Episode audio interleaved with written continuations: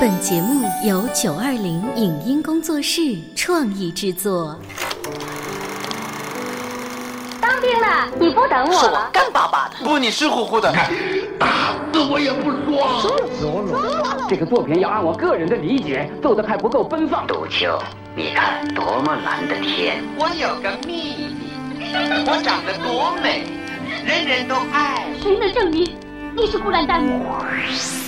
光影旋转的流金岁月，耳边重温的声声记忆。即使物换星移，年华不再，他们依然满怀温馨，沉淀着时代经典。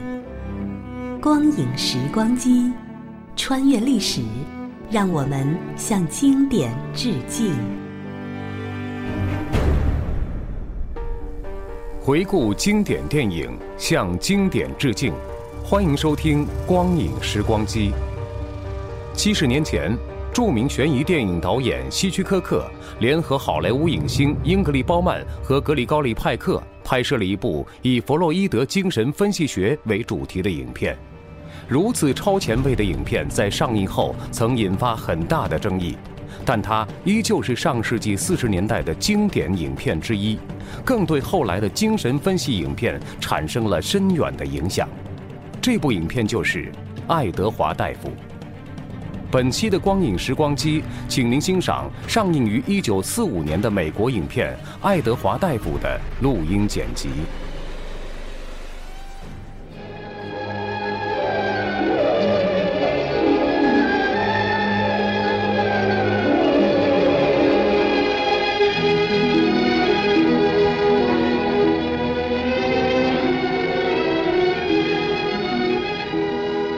现在一开始就做了如下说明：本片涉及的精神分析法是现代科学用于医治正常人的异常情绪。看来这够乏味儿的。放心，不会在这宣读医学论文的。不过总要耐着点性子，喝茶也得第二遍才出味儿。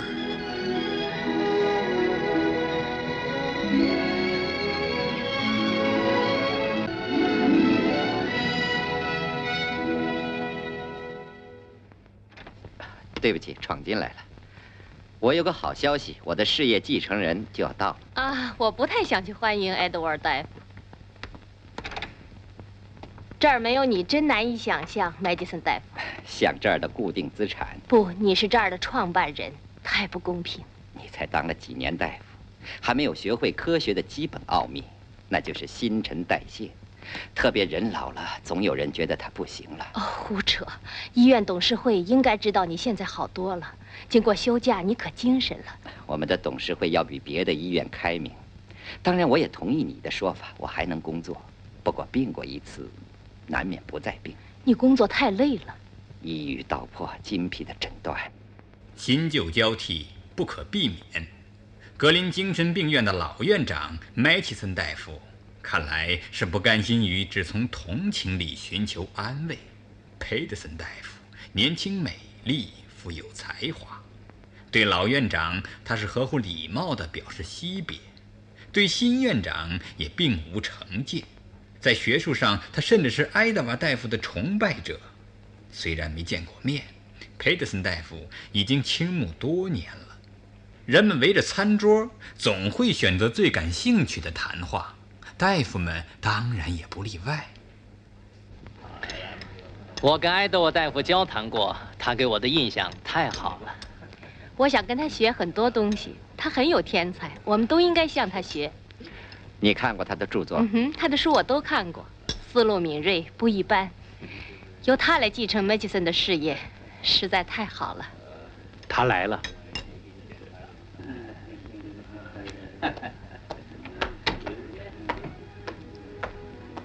你都见过了吧，艾德沃大夫？不，没有。哦，这是佩特森大夫。你好，爱德沃大夫。海尼西大夫陪我到处看了看，这医院办得很好。罗奇斯大夫，到了夏天这儿一定很美。我也陪艾德沃大夫去看了病人室外活动场所。也陪他去看了榆树林吗？对，当然去了。我们希望在那儿造个游泳池。哦，那好，我最喜欢游泳了。最好就造在那榆树林里，不要造长方形，像个天然的，像像这个样子。在吗？这儿是更衣室。大概医院的桌布太多，可以随便乱画吧。啊，对不起。呃，这这是我想起我的精神病教授布鲁洛博士，他最怕餐桌上放酱油盐瓶，他一看见他们就吃不下饭。有一次宴会主要是请他，他他拒绝在首席上就坐，因为桌上放了好多瓶番茄酱。也许是声望高了，脾气也随着渐长；也许是年轻气盛，埃德瓦大夫长得年轻。岁数也并不大，三十多岁已经扬名全国，可不是年轻有为吗？不过佩德森大夫用叉子在桌布上画出几条道，就是新院长这样激怒，并且是对一位初次见面的小姐，这确实令人惊讶，而会设想出更多的也许来了。佩德森大夫毕竟是跟精神病患者打过多年交道的，对这种情绪的突然变化，我们已经看见他是那样应付自如。果然，饭桌上就此风平浪静，后来竟颇有些合唱融洽的气氛了。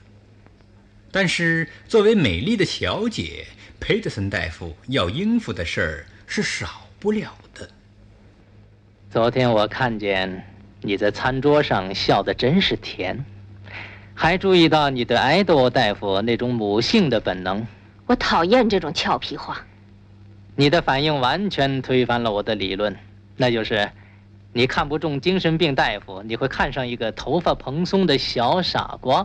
我要真看上这种人，我早就爱上你了。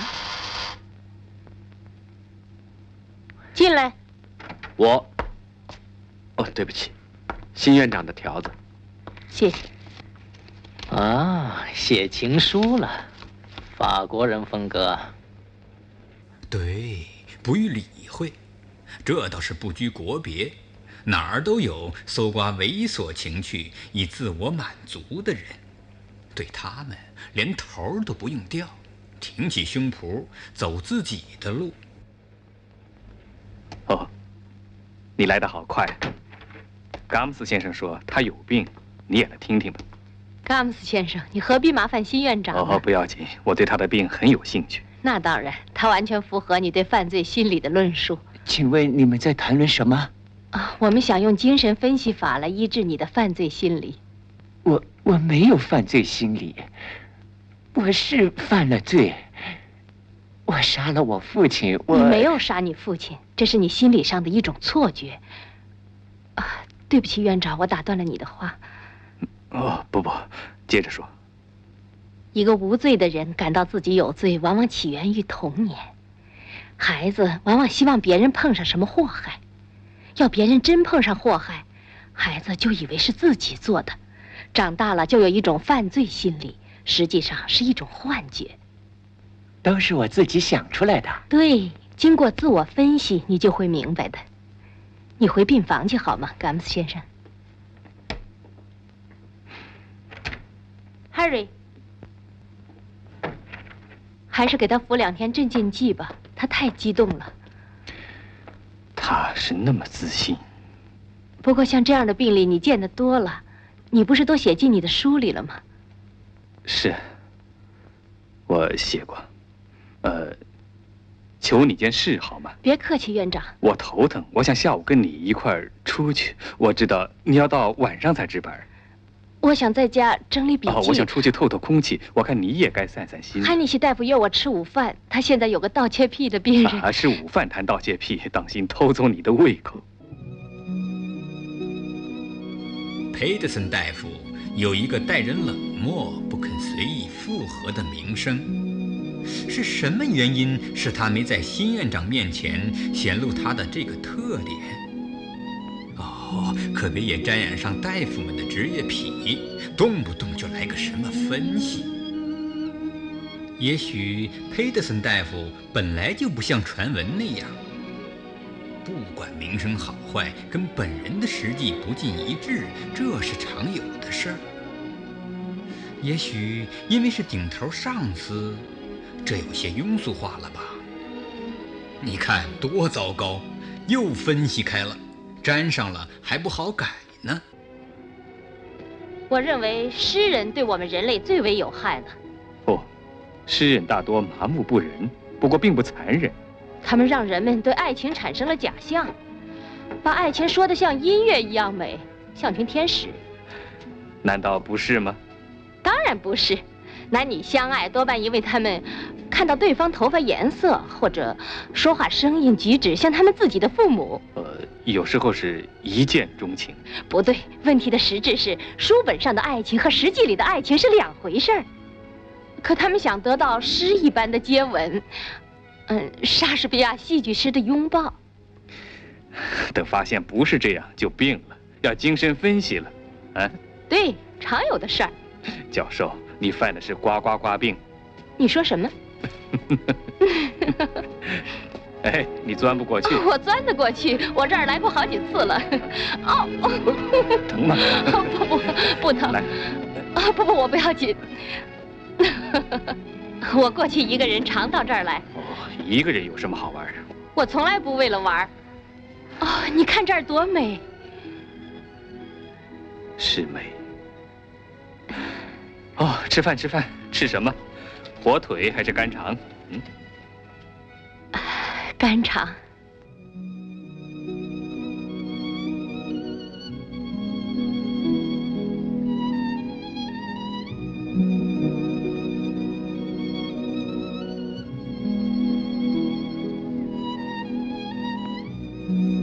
晚上，佩德森大夫迟迟不能入睡。是肝肠吃多了的缘故，他在经受着人世间独有的折磨，甜蜜而痛苦，喜悦而忧虑，激荡成一股莫名的烦躁，翻涌在心头的洪水，没有一丝落潮的迹象。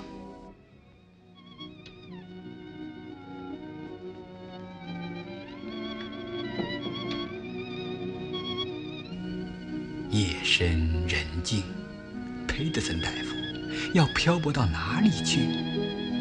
图书室里哪有排泄洪水的出口？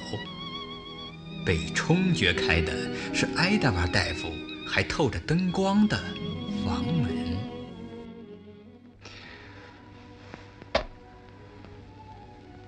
我我想再看一遍这本书，想找人指导，找作者本人我还是第一次。啊，当然，在大学里也有教授指导我们，可那不一样。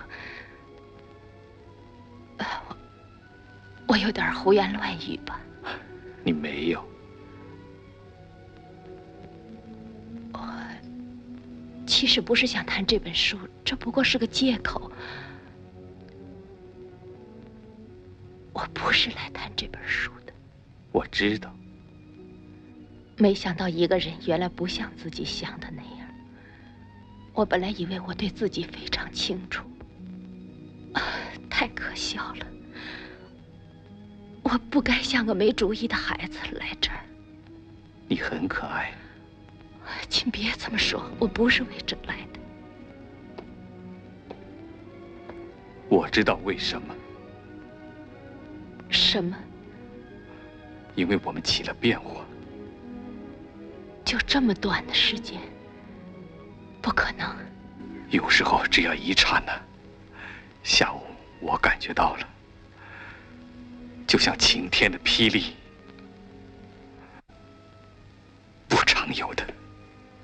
请务必相信这闪电式的奇迹般的爱情，因为需要这样发生，当然也需要你这样相信。甜蜜的拥抱，该是这种时候常有。的事儿，怎么了？这惊惶、恐惧却又从何而来？睡衣，我不明白。呃啊，对不起，我有样东西最近我的精神不太好，大概你的睡衣上黑色的条子。你病了？哦不，就会好的。喂，我是爱豆。对，什么？他在哪儿？我这就来。嘎姆斯疯了，他想杀人，用刀割断自己的喉管。伤重吗？他现在在手术室。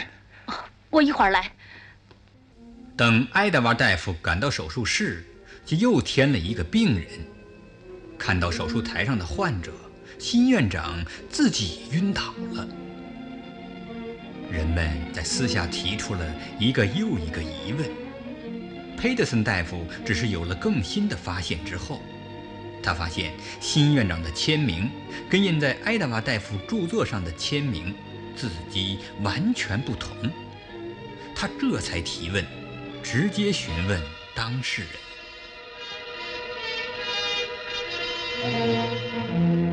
你是谁？”想起来了，艾德，我死了，我杀了他，顶替了他。我是谁？我不知道。我杀了他。爱德我。佩德森大夫没有被这血淋淋的招供弄得惊慌失措。他是大夫，当然比患者更了解病情。他也毫不后悔已经发生了的闪电般的爱情，现在更亲密了，又添了一层大夫和患者的关系。一个失去记忆、忘了自己姓名的人。怎么还能这么谈话？好像自己很正常。你害怕吗？不，你病了，失去记忆很容易治好。是健忘症，不过是保持正常的借口。把一些太可怕的事忘掉来保持正常，把可怕的事禁闭在门里。那就打开那道门。我知道门里是什么，谋杀。不，这是你的病引起来的幻觉。我发现我有个烟盒，我看见它我就感到害怕。你看，名字缩写揭壁，你看，啊我一看见这两个字就头疼了。会不会是你的名字？揭壁，揭壁。你睡吧，等你醒了，想起了什么再说吧。如果你信任我，我信任你。不早了，你也去睡吧，我不要紧。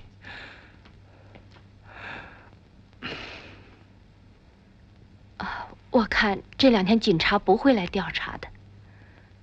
我们好好谈谈，一定会把事情都弄清楚。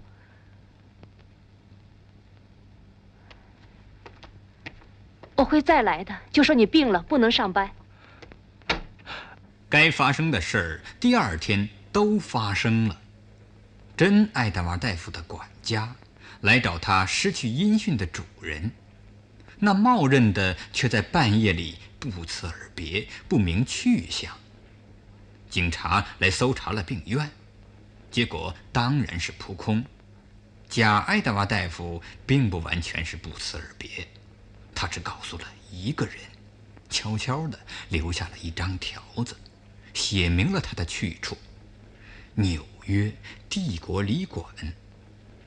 署名是缩写姓名的两个字母，J B。不难猜到，接着就是旅馆的会见。在这以后，我们就该记住佩德森大夫姓名的全称了，他叫 Constance Pedersen。在熟人中间，人们就只叫他 Constance。Constance，你来干嘛？你没有这个必要。我自己觉得有必要。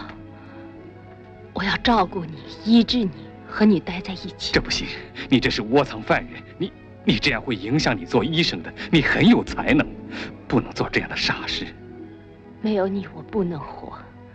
昨天一整天，提心吊胆，就像我是犯人，我吃不下，什么也干不了，就想着你。我不能不来。我另外租间房间，我仅仅作为你的医生。这跟爱情没有关系。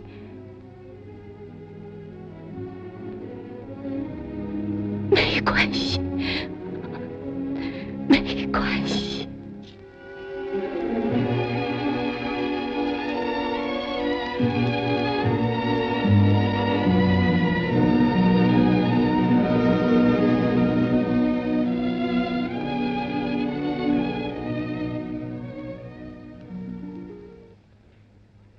我想问你个医学问题，康斯坦斯，你不要老缠着我，我，我都糊涂了，我什么都记不起来了，就知道我爱你。如果右上方疼痛，你看是什么病？而且疼得厉害？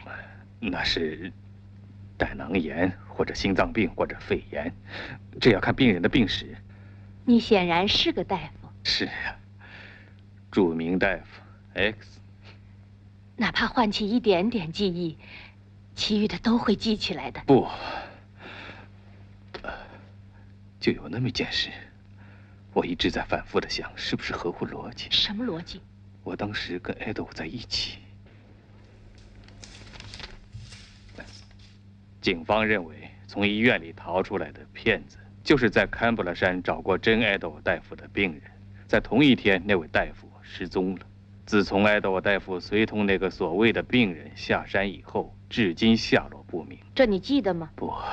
那你怎么知道你跟他在一起？呃，因为我回来以后就用他的身份了。我要不知道他死了，我不会自称埃德沃大夫。他临死我要不在场，怎么会知道他死了？你在吗？这个不记得了。不过，按逻辑说，我一定在他身边。再按逻辑说，也该知道尸体为什么不见了。是我把它藏了，这些都是你想象出来的，你一点证据也没有，一口咬定自己杀了人。你知道这叫什么？这就是犯罪心理在你身上的表现，是你童年就有的犯罪狂想。你真是疯了！你比我还要疯，居然肯为我付出这么大的代价，一个连性命也没有的人。警方没有向报纸发表你的名字或者病史。这个只能说明，埃德瓦档案里没有你名字。你过去受过伤，是在哪儿？你手怎么了？是烧伤的。六个月前你动过手术，皮肤移植，三度烧伤。你手烧过，在哪儿？啊，疼。你要回忆。我手疼，你的手在回忆，说出来痛苦就消失了，是在哪儿？不记得了，疼。怎么伤的？火烧了手。你再回忆。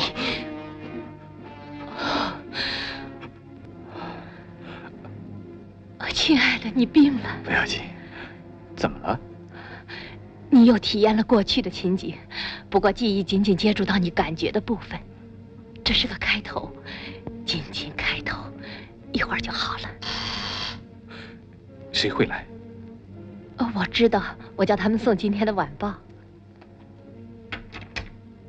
是不是你要晚报？是的，刚到我就送来了。啊，等一等，给你的。哦，谢谢。我上报了，他认出我了。不要收拾行李，快走。就在晚报的头版，登着 Constance 一张大幅照片。一个跟谋杀犯潜逃的女大夫，鲜红的、粉红的全有了，这就更耸人听闻了。作践女人的历史，还远没有成为过去。只要抱着你，我就没病了。我要病好了，你还会爱我吗？哦，会发疯似的爱。我病现在好了。啊，要说我有病，只要好好接个吻就好了。啊，我还没这么治疗过犯罪心理。你别这样，还是接着研究吧。现在已经有了论据了。什么论据？你是个大夫，你经历过事故，你的手给烧伤了。再想想，再想想。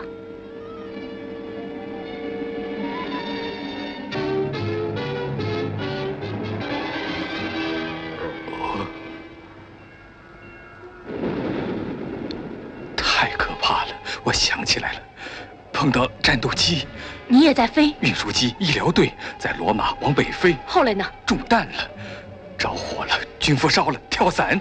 以后呢？我我不知道，空白了。后来退伍了。对，多半是逃了。我恨战争，恨人杀人，这点我记得。你的犯罪狂想显然是由于当兵引起的。别说了，别摆出一副清官审案的样子。我最讨厌自命不凡的女人。这才是个开头呢。我实习完了，给布鲁洛博士当了一年助手。后来他推荐我当大夫，你会喜欢他的。哦不见得，一个精神病大夫就够我受的。见了他怎么说？就说我们是度蜜月。哦，大夫。这贴药我吃了，病准好。